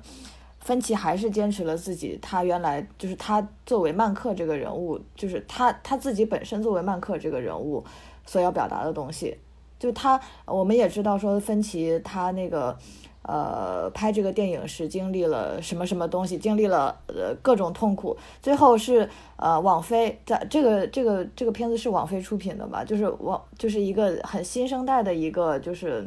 一个呃网络的这么一个就是算是平台吧，他把对他把这个呃片子拍了出来，其实它是一个就是呃现在可以说是资本产生的结果，就是它它是由资本诞生，但是他又批判了这个东西，这就是一个很很矛盾的一个一个一个一个产物。对，我不知道两位老师对这个。这个怎么看？对，其实是个挺有意思的话题啊。但是，其实首先，我觉得首先就是先回电影本身来讲，其实很有意思的一点是，就是我们所说的这个街头艺人的猴子这一点是在我们最后的时候，就是两个人最后在那个大庄园里头走的时候，有关于这样一段台词，然后他跟他讲了这么一个故事。其实，其实往再往前推一点点的话，其实最后一句话的完成，其实我觉得是对于整个在他之前发生的那场宴会的一次解构。为什么这么说呢？是因为我觉得，就是他。其实是曼克在那场宴会里完，就是看呃得知了雪莱的自杀之后，他去揭开了这层遮羞布，告诉了所有人，就是都是堂吉诃德，他们背叛了自己的理想，坐在这个，不管你是电影人还是社会名流还是怎么样，你们都没有完全呃，你们都没有去选择自己应该选择的事情，然后引导们群众们往最正确的方向，也或者不应该说是正确的方向，往一个不被蒙蔽的方向去走，你们都违背了这一切。其实关于在这里面，就是包括梅。也也可以被理解成像是猴子一样的人。虽然在前一段的对话里，赫斯特说曼克就是是那段对比喻里头，我们就可以理解为曼克赫斯特在说曼克就是他手中的那个猴子。那其实梅姨何尝不是屈服于赫斯特这样的一个人？他最终服务于了商业，然后。呃，屈屈屈服于了他，变成了那只猴子。所以在这里有两层的映照关系。那如果说曼克也是猴子，梅耶也是猴子，在那个宴会上的所有人都是猴子，那么谁不是猴子，谁又是驯兽师呢？那我可能感觉唯一一个是驯兽师的人，那可能就是赫斯特，或者说赫斯特们所能代表的那些资本的阶层。然后再回到刚才就是呃赫维提到的那个问题，就是可能本身就是这个片子的过程也是一个很有趣的意思，就是你发现他们他们在呃。在编剧室里面去讨论的时候，他们在说啊，华纳怎么怎么样，然后呃，那个福斯他们是不是什么什么样的时候，其实很更有意思的一点的时候，你会发现这个片子它其实本质上是一个反好莱坞的一个电影，但其实它又是它又是网飞所创造的。本身在这个时代里，在网络流媒体时代，网飞就可能跟。好莱坞们就站在了一个不同的一个层面上，或者是一个本来就相较于比较冲突的一个层面上。当网飞给了他无限的这种自由的权利的时候，你发现在他的创作里，其实就是分歧的这种创作里，其实有一点可能跟上一个问题挂钩吧，就像是那种真的很很虚幻的，就是。呃，电影的本身可能跟现实又挂上了，它本身代表了资本，资本去扶持它去做了这样的一件事情。但其实，在现实世界里，你只要去创作电影，这是你没有办法去回避的一件事情。只能说你在你的电影里借用这种手法去把这样的现实表示出来，这可能是更好玩的一件事情吧。嗯嗯嗯嗯，不，我觉得电影一定是跟资本相关的。我觉得这个倒没有什么太多的那个辩驳的空间。就是包括刚才其实老徐提到的也是，就这个片子里面，它并不是反好莱坞。它是反经典好莱坞那种被呃格式化的，然后被所有的都被定型的一些嗯所谓限制住的一些模式。因为我们讲经典好莱坞为什么会崩盘到后期，是因为它的很多类型是僵化了的，它总是在重复复制一样的作品，所以观众们看到审美疲劳了。而其实网飞所代表的这种新生代的所谓流媒体的这样的一股力量，其实最大给整个好莱坞带来的新生是，它允许创作者去自由创作。我觉得这并不是说它是被资本裹挟的，因为电影必定跟商，电影必定是一种商品，因为电影必定是一种商品，所以它电影必定是跟资本有关联。如果你没有资本，你是拍不了电影的。但是网飞的一个好的地方在于说，它是允许创作者去自由创作的。就包括说为什么会有曼克这个片子诞生，是因为当时芬奇说，我在介绍里也讲过，芬奇说他不想再拍那个《星人猎猎人》了，他不想再拍一个呃电视剧了，我想拍电影。然后网飞就说，那你拿个本子给我看看吧。然后他直接就把那个曼克本就扔给网飞这边了，网飞就说那 OK 你拍吧。就是我觉得他其实恰恰是曼克在这个片子里面呈现的一种方式，恰恰是现在呃所谓流媒体平台在一个比较自由的创作空间里面给到。分歧的，你能够发现，无论是分歧也好，然后马蒂斯科塞斯也好，这些大导演们为什么都开始往流媒体上转？其实一个很重要原因就是自由度。当然了，你说流媒体它发展到后面，它会不会还让他们这么自由？那可能这是后话了，是另一个话题。但至少在当下，其实这种自由度对于创作者本身是一个非常重要的保护。所以这个可能是我觉得对于刚才呃贺威这个话题，包括老徐说的这样的一个回应，因为其实我跟老徐之前在聊寄生虫的时候也提到过这件事情。寄生虫虽然是一个从呃阶级的角度去讨论整个韩国社会的一个组织构成的问题，但是寄生虫这部电影是三星投资的，三星是大财阀，大财阀去投资了一个讲半地下室人的故事，对吧？这个事儿听起来本身就很就很扯，但是。这就是一种各取所需的结果，就是三星靠投这个片子在海外发行，然后得了奥斯卡，然后得了很多的知名度，对于他们之后的发展是有帮助的。那么对于奉俊昊而言，借助资本去呈现一个真正能够反映韩国人现实状况的电影，这是他的选择，他的需要。所以我觉得其实这就是可能电影它能够在现在呈现出来的一个样貌，它在各方的角逐之下得到了一个结果，所以。回到我的话题里面，就是讲说对于这个街头艺人的猴子，我在片子里面其实出现过两次。一次是当那个约翰问赫尔曼你为什么要写赫斯特的时候，然后赫尔曼去问约翰说你知不知道这个典故，然后直接就切到了他跟赫斯特整个这个过程。然后第二次是赫尔曼在赫斯特的酒店，刚才老徐讲了就是撒酒疯之后，然后赫斯特给赫尔曼讲了整个这个故事。就是从人物关系上来讲，其实赫尔曼之所以会成为赫斯特的酒席宾客，是因为赫斯特喜欢赫尔曼说话的方式。以及一些犀利的观点，赫尔曼以为自己的言语可以影响到更多上层的名流，但实际上他错误地定位了自己的位置。赫斯特给赫尔曼讲猴子的故事的言外之意就是，对于赫斯特而言，赫尔曼就是那只穿着奇装异服的猴子。赫尔曼以为自己充满了能量，非常的自由，能够吸引所有人的目光，但这一切其实都是赫斯特赋予他的。如果没有赫斯特的话，赫尔曼就什么都不是。某种程度上来讲，赫斯特虽然说待赫尔曼很友好，但本质上两个人的关系是极度不平等的，甚至是带有这种主仆关系的。所以，当赫尔曼意识到这一点的时候，我就觉得这是在这个部分的时候，这个原电影的部分，就是就创作者创作电影这件事情才会有一个点，就是他为什么要在新故事里面去重新诠释一个关于赫斯特的故事？因为他想摆脱自己猴子的身份，去左右赫斯特的人生。虽然说他不愿意承认，但是从我们讲，你包括贺威自己在写剧本的时候，就是从深层深层的创作来讲，就是他一定是能够希望在一个虚构的文本中去成为赫斯特的上帝，去弥补他在现实中的不满足。他通过在公民凯恩这个故事里面去决定赫斯特人生的走向，纵使现实当中他坐拥财富和势力，但是在故事的世界里面，赫尔曼才是主导，才是猴子的主人。就等于说，赫斯特在这个里面成在公民凯恩的故事里面成为了猴子。这种处理其实点出了在资本社会当中的权力结构里面，金字塔这样的结构其实很难被改变。当你的财富积累带有一定量级的时候，你就会占据话语权，这是普通人没有办法企及的。当赫尔曼最后意识到这一点的时候，他才会有对凯恩这个故事创作的激情，因为这是他唯一破除金字塔的可能性。所以这就会让我想到另一个电影，就是我我们每次节目总会讲，就是李沧东的《燃烧》。就是李沧东燃烧，就是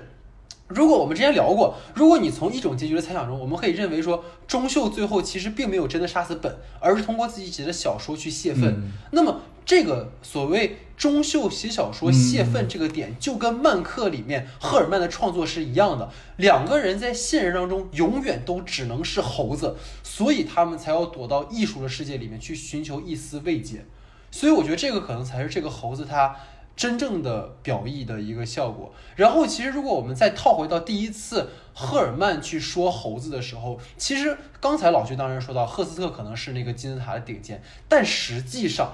赫斯特作为一个报业大亨，他所去呈现，但是他其实也要被束缚。他被什么束缚？他是被那个国家的意识形态束缚。对对对对，他是被整个国家的政治机器束缚。他并不是自由的。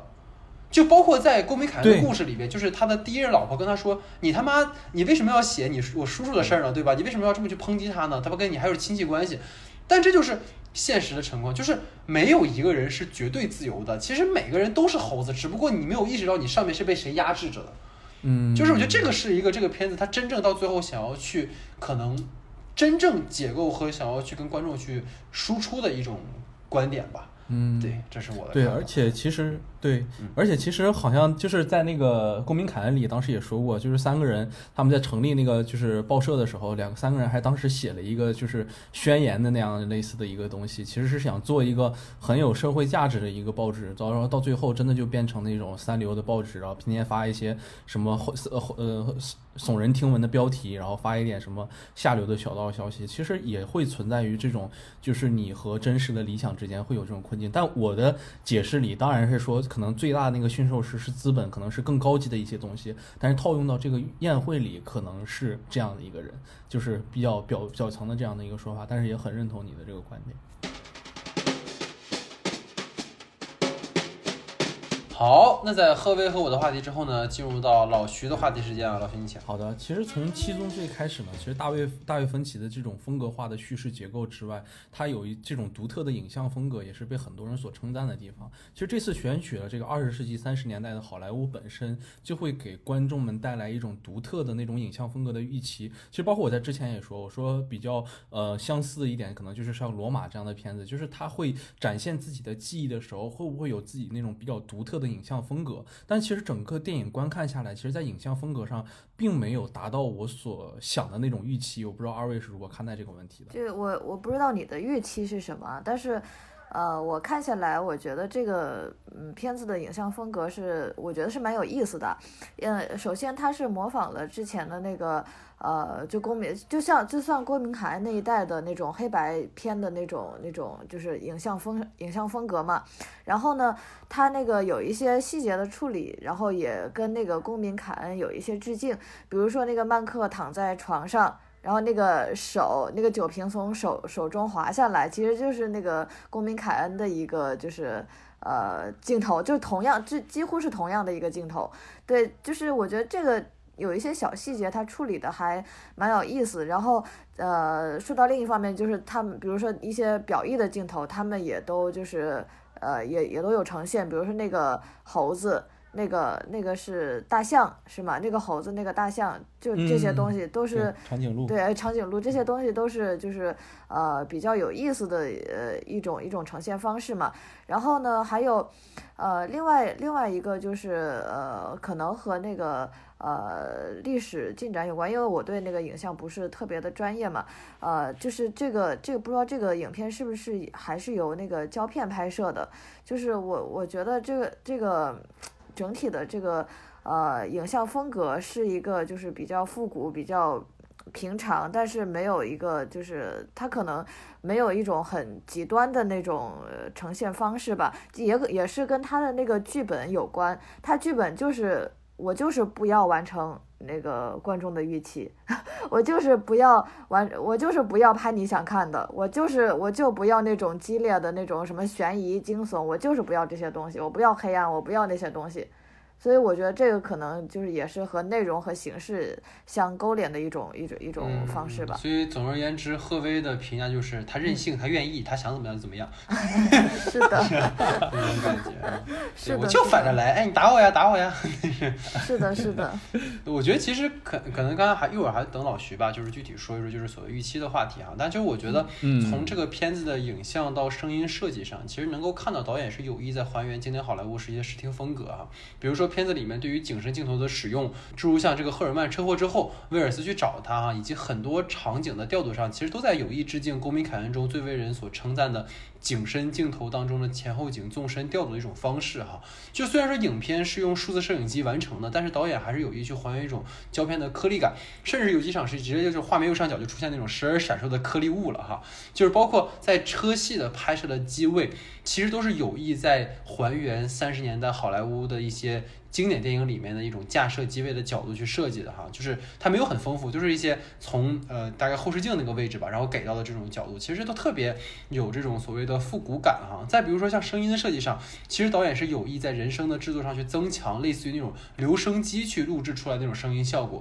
来强调一种所谓的复古感。包括刚才其实老徐提到过，在片中的字幕用那种打字机敲击的音效出现的，包括剪辑上大量的这种渐黑的转场，现在看起来很跳，但实际上在过去电影里经常出现这样一种东西的，所以。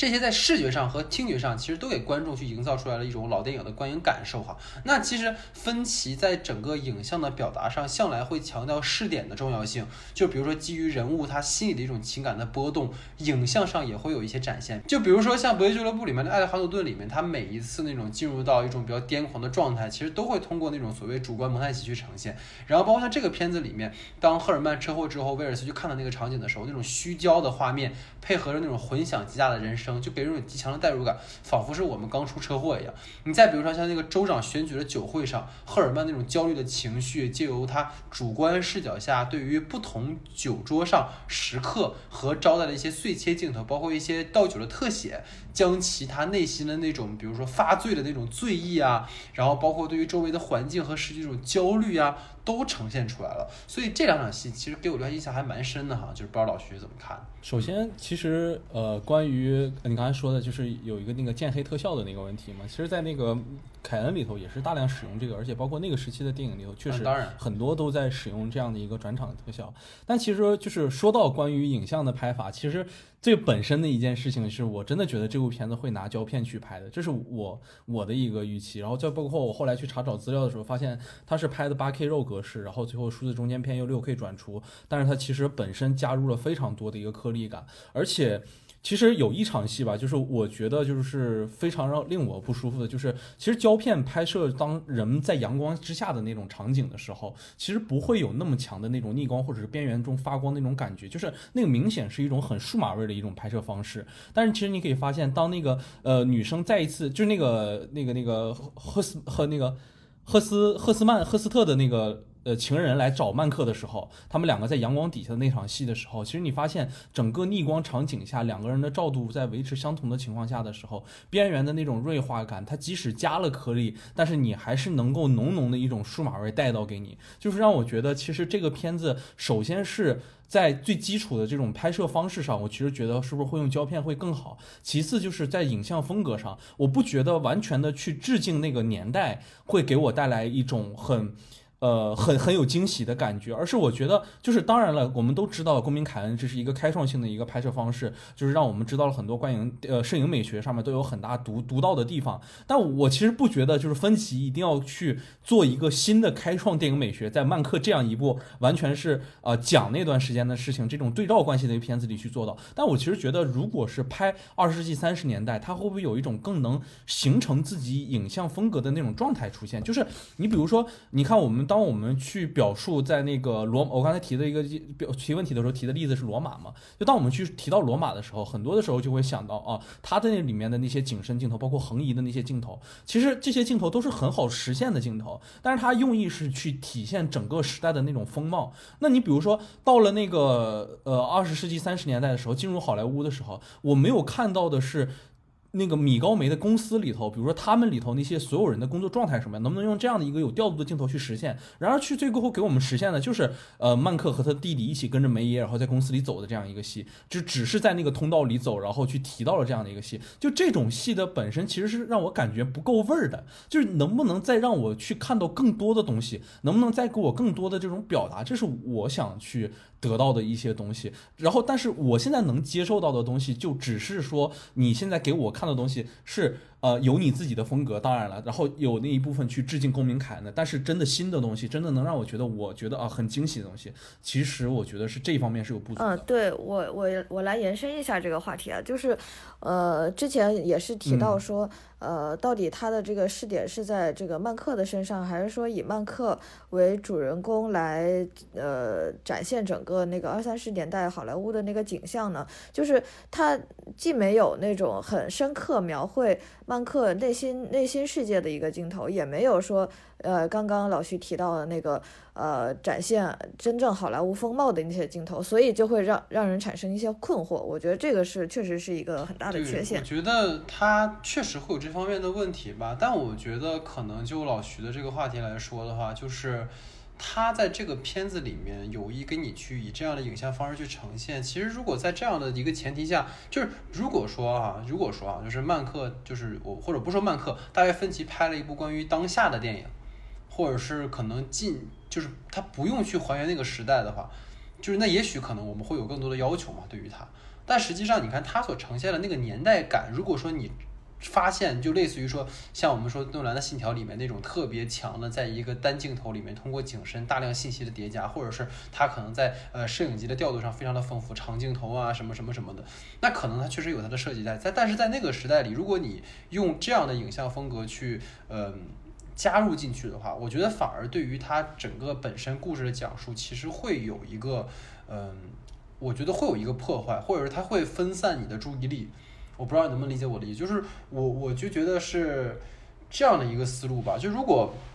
就包括他为什么一定要强调我要用黑白去拍，就为什么我一定要就在这么多的视听的设计上要去还原这样的一个设计？如果他的想法是我要给你看新的东西，就像当年博弈俱乐部一样，那他就不可能去执念于说一定要通过那种留声机的那种声音的效果去给你还原他们的台词，然后他不会去刻意的用很多这种所谓黑呃渐黑的这种转场的方式。就我觉得这个可能是他的一个一个做法。就如果真的达成你要那个东西的话，他可能反而让文本跟他的视听会有一种撕裂感在里面。其实我是觉得这样，就是刚才我们在去说这部片子的时候，其实有一个我提到的话，就是我觉得曼克更像是漫步在二十世纪三十年代好莱坞的那种状态。其实我觉得“漫步”这个这个词，就是代表了我所对于这个片子的一个理解吧。就是它其实并不像是一个完全聚焦于曼克本身去看待，呃，就是聚完全聚焦于曼克本身的一部片子。它其实也是通过了很多事件的发生，去表述了。呃，去去表完全去解释整个曼克为什么会形成或者写出这样作本的一个过剧本的一个过程里，其实这个点是和呃我所理解的，就是要聚焦于曼克本身是有所区别的。就是我觉得他还是有一定程呃故事结构上去致敬凯恩的那种，像是用很多人的视点或者很多的那种故事去串联下来，给你体现出这样的一个故事完全呃就是这个人物本身的一个状态的过程。但是其实，在现在的影像风格里，我觉得他就是处于那种。就是呃又不当又不正的那种状态，就是他现在就是又没有完全的聚焦于他内心的本身，然后对于那个时代漫步的那个状态，可能也没有更好的一个体现，这是我觉得他可能稍有不足。哪怕说他往任何一个方向去偏移，我都觉得是 OK 的。但是可能对于故事结构本身而言，我更倾向于它本身是漫步的状态，那给我多一些信息，这可能是我最预想的那种预期的状态吧。对我赞同你的这个观点。对对对对对，嗯嗯，对它整体的风格就就哪一方面都不够对极致它整体风格都是比较那种温和的那种嘛，就是特别温和。嗯对我我认为那个镜头是那个就是人的眼睛嘛，就是观众的眼睛。观众来怎么看这个故事，从什么地方来看这个故事，它确实是展现的都不太够极致，而且它都是小范围内的一些小乐趣、小情趣，而没有整体的一个一种那个大的大的方向的那种就是呃好的规划吧。我认为是这个问题。其实我的第二个问题在曼克中，就是除了主角曼克的这个编剧编剧身份之外，其实关于社会评论家的身份这个塑造上也是较为完整的。其实我们通过他的视点也看到了，包括像报纸啊、电影啊这些大众媒介是如何影响影响了一场选举。所以在媒介如何影响政治，其实我觉得大卫芬奇导演本人对于这种线下的看法，以及在我们再结合当下美国所发生的这些种种事情而言，可不可以能从中得出一些导演本人究竟想表达一种怎样的政治观点，或者说对于现在的世界和未来的世界，分歧带来了某一种不同的启示？其实我觉得老徐这个话题其实是承接了刚才我们聊的很多话题哈，就是我个人觉得在这部电影里面，其实芬奇并没有一个明显的倾向性，或者是说，当我们试图去分析导演的政治主张的时候，就背离了这个片子它最初的一种表达的意图哈。就等于说，当赫尔曼最后在赫斯特的酒宴上慷慨激昂的演讲时，他含沙射影的抨击了赫斯特和梅耶对于辛克莱的针对，并说他们害死的不是一个人，而是两个人。那另一个人其实毫无疑问就是雪莱嘛。他其实借由这样的一个事儿，就是关键其实并不在于说哪种意识形态更高级，或者是谁坐拥或者是操控话语权的能力，而是一切都不能背离了以人为本的初衷。就是如果个体是可以被随意践踏的，那么哪一种制度都是没有意义的。进而我们讨论到现在这个世界，就是刚才我们聊到了流媒体跟院线的问题哈，就这个片子也很有意思，因为它是它是网飞投的钱，就是电影行业人们讲流媒体冲击传统院线，作为传统的观影场所的影院被取代，似乎意味着电影的又一次死亡。但是就跟分歧和网飞的合作一样，你比起将流媒体和传统院线去做敌对、相互抨击，你不如从纯艺术的角度去分析。到底如今的电影原创性愈发薄弱，问题到底出在哪儿？是真的流媒体出现冲垮了电影吗？还是电影本身出了问题？就是讲一个编剧的故事的意义，其实也在这儿。电影是用影像去讲故事，但人人们好像愈发的不在乎故事给我们的启发，而更多的在乎特效、奇观、超级英雄大片。当然，这种电影它需要在市场上占一定的份额，但不是说据此我们就要去扼杀。其他电影的一种发展的空间，其实我觉得这个就是一个很有意思、能够去关联性的东西，就仿佛是，就仿佛是赫尔曼在说，那电影的问题到底出在哪儿？人的问题到底出在哪儿？你们通过意识形态去裹挟这些人，然后你们通过把问题归给流媒体，是流媒体毁了电影，但实际上流媒体恰恰给了电影一次机会。就我觉得这个可能是一个很有意思的事情，然后包括如果我们从电影延伸到整个政治或者世界局势也是这样的。你包括像最近刚刚应该会败选的董王哈，他其实选择了最有流量的方式去博人眼球，对不对？他去发 Twitter，然后去发呃，就是很多很多这样的信息，但是他其实丝毫没有从实际层面去真正解决美国社会的一些问题。你说他把国家当成公司去运营也没有问题，但是你不能忘了，你当上这样的一个位置，你到底是要做什么，或者你为什么？你包括如果上升到整个这个世界来讲，我们被各种思潮影响着，大家每天最着急的事情不是说我怎么判断这个世界的是非，而是我们要站队。就是这样的过程当中，其实你慢慢就失去了你作为一个主体的判断能力。所以我觉得这些东西可能都是导演在最后想要告诉我们，你你要呼唤的不是说我们到底要把人归在哪个阵营，而是我们要呼唤回到人本身。这个可能才是导演的真实意图之所在哈，所以这是我的看法。来，我延续一下那个戴老师的刚刚的观点啊，就是这个还是跟这个导演的他讲故事的这个方式还是要紧紧密结合一下。就是呃，如果说呃，比如说咱们要反思，就是比如说咱们反思咱们那个特殊的十年那个那个时代。我们就是，如果这样，如果要反思的话，他肯定是要带入，就是主人公的那个呃主视角来来来讲这个故事。但如果是客观的来，就是凭就是没有不带有任何的自己的那个政治观点来讲这个事情的话，那它是一个，它应该是一个上帝视角，一个极端客观的一种呃一种表达方式。就是我觉得主，我觉得导演他是既有。这种客观的这种，就是他既想表达说自己是一个很客观的这样一个一一一种状态，又要就是展现又要展现一点点，就是这这个人在那个呃那种极端环境下，就是会产生的就是命运的各种，就是在大环境下的命运波折嘛，就是他可能也是两部分都没有表达好，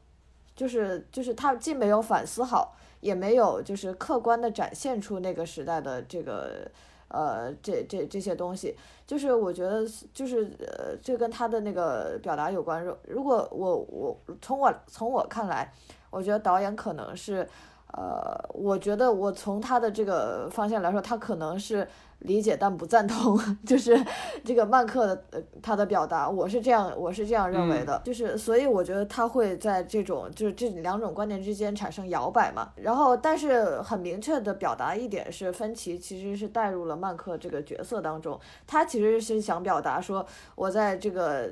呃资本和政治的裹挟下，我应该怎样表达自己，一个艺术家应该怎样表达自己，他一个艺术家的命运是怎怎样的。其实他有。夹带私货，他有表达有寄托自己的这部分倾向，但是我觉得政治观点他还是就是我觉得他是想表达，但是又又收了回来，我是这样觉得的。刚才何为提到了一个很好的一点，就是如果我们去反思那个十年可能创作出来的一个是什么样的一个东西，或者是对于那个时代有什么表达，我脑子里其实第一个想到的就是放华。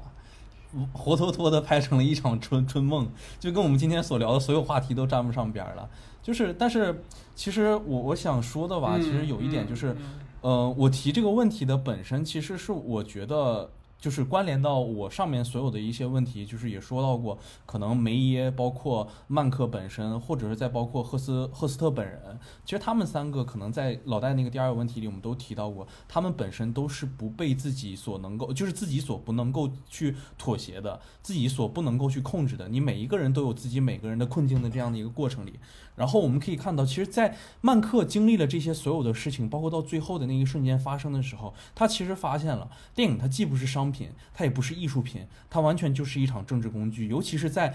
呃，雪莱自杀之后，他真的很清醒的意识到一件事情，他不是我们所讨论的什么商品、艺术品的范畴了。他现在真的已经变成了在所有的意识形态裹挟下的一个最强有而强而有力的一个宣传工具的这样的一个氛围了。而且，其实里面也可以看到，所有关于好莱坞人的这些刻画里头，所有好莱坞的人全部齐聚一堂。这些本来应该去给大家去造梦的人，发挥自己的那些才华的人，都在讨论政治与。商呃与商业，所有人都在讨论什么明星啊什么这些的东西，没有人去关注在大萧条之下美国人民该何去何从，没有人关心世界已经处于战争之中了，我们在这么强大的意识形态的对抗之中，我们到底应该去做什么？其实这种大萧条的状态，虽然是在三十呃二十世纪就三十年代的那个是经济状态下的大萧条，但是其实对应着我们当下，其实是我们精神世界的一场大萧条，或者是再对应起来是好莱坞呃好莱坞这些。些大型的电大制片厂们当下的这些萧条的一个状态，他们也没有去可以选择的一个空间。但是在那个时代里，能够给我们所所去从电影本身摇出来的一些空间是，当那些黄金大片的的那些大厂们，因为这这种呃拍这些明星中心制啊，或者是一些大厂中心制的时候，所有的剧本全部类型化、全部同质化的一个阶段里，就是那些有作者性的作品们才打破了这样的一个规律，才会让拯救了这些好莱坞是呃好莱坞的这些电影又会去去往了一个更黄金的。一个时代，所以我觉得可能片子里可能借由的这一些，或者是对于未来的这些电影世界，可能给我们的一个其实，包括我们刚才讲过很暧昧的一点，就是好莱坞现在处于流媒体和院线之间的这样不断徘徊的过程里，那有没有可能给予这些电影导演们更多的创作自由，给予他们一个作者性，才是能够去。拯救这个萧条的一个方法，或者是电影会给我们出来的一个暗示，包括在政治态度里也是给予民众们，或者是给予这些艺术创作者们更多的作者性、更多的个人、更多的自由性，是不是才是我们当下说对于现在或者是未来的世界分歧给我们的一个小答案？其实这是我想说的吧。好，那在我们的助理话题之后呢，进入到我们的延伸讨论环节哈。那刚好呢，我们聊聊大卫芬奇的新片啊，所以不如对大卫芬奇的作品去做一个回顾。那其实呢，芬奇的电影作品哈，其实可以分为三大类哈。第一类是一个 IP 续集，那它主要就是以他的处女作《异形三》哈为一个标准，然后再之后呢，就是他的一些原创故事哈，比如说像这个《七宗罪》《心理游戏》啊，《站立空间》，然后包括《曼克》这四部电影呢，其实都是有一个啊原创的剧本的哈，然后包括它当然里面有。有些可能取材于新闻呐，或者什么，但其实主体的一个故事其实是一个原创的一个故事。然后呢，再就啊，当然漫客了，它其实有一些就是关于那个真实的人物的一个部分了哈，但其实它还是有很多是他自己去改编的部分。然后呢，再有一个就是所谓的完全的小说改编哈，就是这里就是包括像《搏击俱乐部》啊、《十二宫》啊。返老还童啊，社交网络以及消失的爱人哈，这几部电影其实都有一个呃原著小说作为一个依托的，所以说这样的几个序列其实是在分歧作品里主要这么三个部分啊，然后再有一个其实分歧这两年他做的比较多的其实是剧集哈，你包括与网飞合作的《纸牌屋》啊，然后《心灵猎人》啊，包括后者哈是这个老徐非常喜欢的这个剧集哈，所以想听听就是二位对于整个分歧这个作品序列下有没有哪些是你们印象比较深刻、比较喜欢的，或者可以给我们简单去推荐和分享。呃，我个人最喜欢的那个大卫芬奇第一名是那个《七宗罪》，呃，这个可能是大卫芬奇就是相对来说就是早一点的，就跟我们年纪差不多大的一个一个电影嘛。呃，他这个是他呃跟曼克不同的是，《七宗罪》这个电影是一个特别的那个，相对来说比较极端，可能就是。芬奇年轻时候，谁还没有年轻的时候嘛？就他年轻的时候没有这么温和，就是他呃比较那个极致的展现了呃人类的人性的那个七那七宗罪嘛，暴食、贪婪、懒懒惰，然后嫉妒、骄傲、淫欲和愤怒。但是他他是用一种比较极端的方式来呃串联了就串联了这七段七个那个人性罪恶的一个一个部分嘛，有而且特别有那种。呃，反思意义，然后有一些就是宗教，有一些信仰穿插在进去的一些一些东西，然后他反思了一些，呃，就是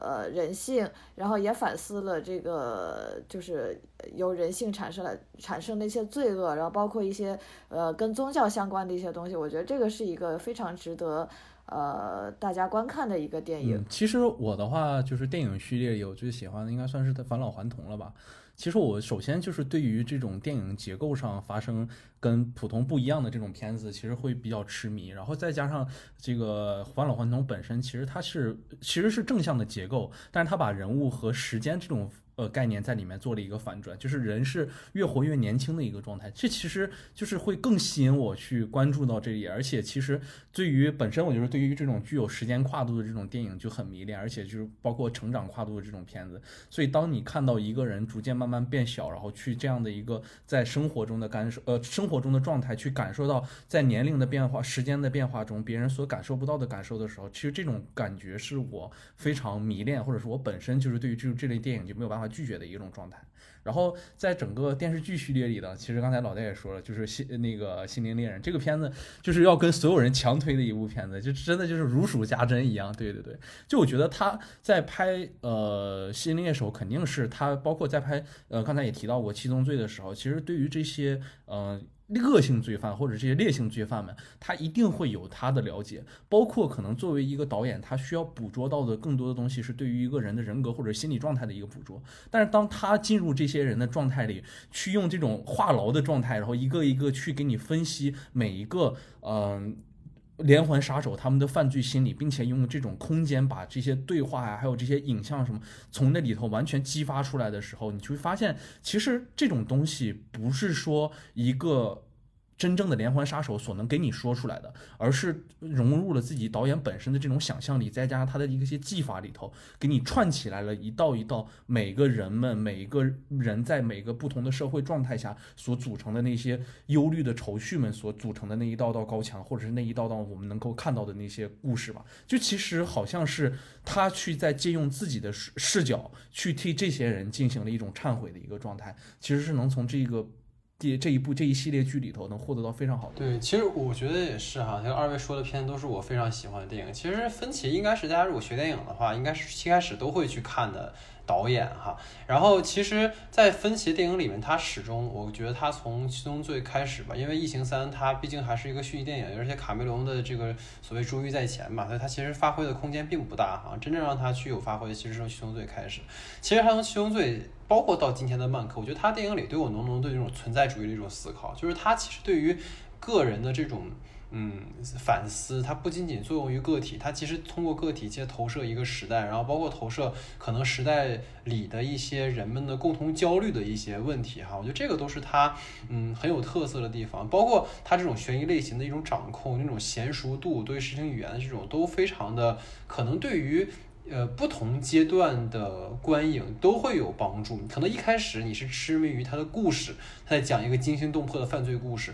但是其实你越往后越发现，其实他的故事当中不仅仅是一个所谓的类型化的一种结构，它更多的其实也是对于人的本体的一种关怀。我觉得这可能是很重要的一点哈。然后，如果我个人推荐的话，其实我最喜欢的社交网络。其实社交网络我第一次看的时候，我并没有那么大的感觉，我只是觉得台词太多太密了。觉得话好多呀，但实际上我觉得在你去对，但其实，在你去思考一个导演的序列的时候，我觉得不应该去看他把哪种类型玩的更明白了，而应该去看哪种类型是别人没玩过的。我觉得这个才是一个导演的价值，就是包括社交网络它为什么特别，就是因为它其实在呃二零一零年左右那个时间吧，其实互联网还没有真正的发展到今天的这个程度。但实际上，其实你能够发现，芬奇借由他的那个故事的讲述，包括当然索金的剧本当然是非常非常重要在这其中。其实他在那个电影里给你呈现的就是一个社群，一个经基基于我们讲一个所所谓现在互联网思维这样一个时代之下。人们在其中这种交互的关系，你包括它里面的这种大量的碎切的剪辑，它通过不同的跳跃性的镜头，它去给你去反思和思考的东西，其实是具有一个我们说可能未来性的，因为它在给你呈现的不是说啊，我们过去讲一个传统的一个所谓呃就是人物传记的故事，说我们讲之前讲的无论造神也好，还是结构也好，它其实跟你讲的是借由。扎克伯格的经历，其实你能够看到的是，包括他闪回的方式都非常的特别。他并不是一个简单讲啊，我讲到这儿，我要告诉你回到哪一个时间点了。他所有接连的东西，其实都有给你呈现一种非常丰富的视点的一种选择。就是他打破了那种在我们讲传统的关于人物传记电影当中那种单一视点的选取，它其实经由多视点人物，然后它穿插在其中之后，给你呈现了一种非常丰富，甚至是让你无法去判断是非的。一种呃可能性，我觉得这个都是他，嗯，蛮有创新意识的点吧。包括可能他对未来的一种一种所谓焦虑。对吧？你到今天这种所谓的个人隐私的问题啊，然后包括所谓的呃所谓版权啊，或者等等等等一系列的东西吧，其实都有他的一些思考在其中。我觉得这都是非常有意义和价值的一部电影哈。然后包括其实这些剧集上来讲的话，你无论是《纸牌屋》还是《星猎人》，其实你能够发现一个去拍电影的人去拍网剧这件事情，就像我们说，它就是降维打击，对吧？所以你就是它它成色确实很高，包括就是《纸牌屋》真的是开创了一个所谓。标杆性的一个一个作品，在当时的这个所谓呃网剧的这个时代啊，尤其是 Kevin Spacey，虽然后来出事儿了哈，但是当时这个纸牌屋其实尤其影射美国的社会，其实非常多很有意义的讨论啊，包括《星人猎人》也是，他其实在剖析那些罪恶发生的原因，就是它并不是一个简单的去讲说去破案，然后一个闭环式的故事，它其实是案件已经发生之后，我们去探究这些人到底他们为什么这么做，我觉得这个事儿本身还挺有。呃，探讨空间。虽然说芬奇本人表示没有第三季了哈，但但 但是我们还是还是就是期待一下，也许还会有之后的可能性啊。对，所以这就是整个呃芬奇作品的一个回顾哈。所以我们呃对于。呃，整个十二月吧，其实会有很多很多的片子去跟大家去讨论哈。然后曼克其实给我们开了一个好头。然后其实上一期聊的京都也是哈，就是整个呃十二月我们会针对一些网上流出的一些可能比较嗯有讨论价值的电影去跟大家做一个分析哈。然后年末还会做我们的年末特辑。呃，等于然后今天呢，其实还有一个呃跟我们这个电影本身没有什么关系的话题啊，但其实是呃刚刚发生了一件事情啊，就是非常的呃。你可以说惋惜，或者是说觉得很猝不及防的，就是金基德，呃，导演哈，昨天晚上是说因为呃，就是疫类似应该是疫情的原因去世了哈，这样的一件事情哈。对，所以呃也是想要说借我们的节目吧，我觉得呃大家在朋友圈里有两股讨论的声音哈，一股是说啊金基德导演去世了，作为韩国非常著名的有作者性的导演哈，非常的可惜，很多人的电影启蒙都是他。然后另外一些人会说啊他是一个有性侵历史的，然后对女性极不尊重的这样的一个渣男，他该死哈。就是我觉得，嗯。当然了，你每个人都有保留自己表达的权利吧，对吧？也许你有你的选择，但我觉得可能对于这样的一个导演吧，大家呃可能是可以更加理性的去看待吧，就是不要被某一种呃情绪所引导。包括如果大家真正去看金基德的电影的话，你就会知道，他虽然有非常浓重的厌女情绪，但是实际上他给你呈现的并不是一种自大的男性。就像《春夏秋冬又一春》当中，他给你呈现的那个男人，他其实是带有极强的自我的这种，呃，没法去有安，没法拥有安全感，然后没有办法自洽，没有办法有自己的身份认同，他始终处在一个很混沌的状态。他跟那个女性的关系也不是一种所谓单纯的强暴的关系，或者是这种侮辱性的关系。我觉得他始终在呈现一种两性之间很复杂的情感状态。我觉得这都是金基德很。值得我们去思考的地方，当然他生活的一些东西，那这是个人的问题，那我们或许会去批判他，但是可能不要据此就去否定这个人的全部吧，这只是我们的一个呃小的态度和观点哈。当然，就是最后还是说非常的呃惋惜吧，就是说这样一位导演在这个时间去世了，然后我们也非常希望二零二零年赶紧滚过去啊，就是这一年发生太多的事情了，所以具体的东西等我们等年末啊，我们在回顾节目里面还会继续讨论哈。所以这就是我们的第五十期节目啊，然后来到五十期了哈，也非常感谢大家一直以来的关注，然后我们也会继续把好节目奉献给各位啊，那就感谢贺威，然后我们就下期节目见。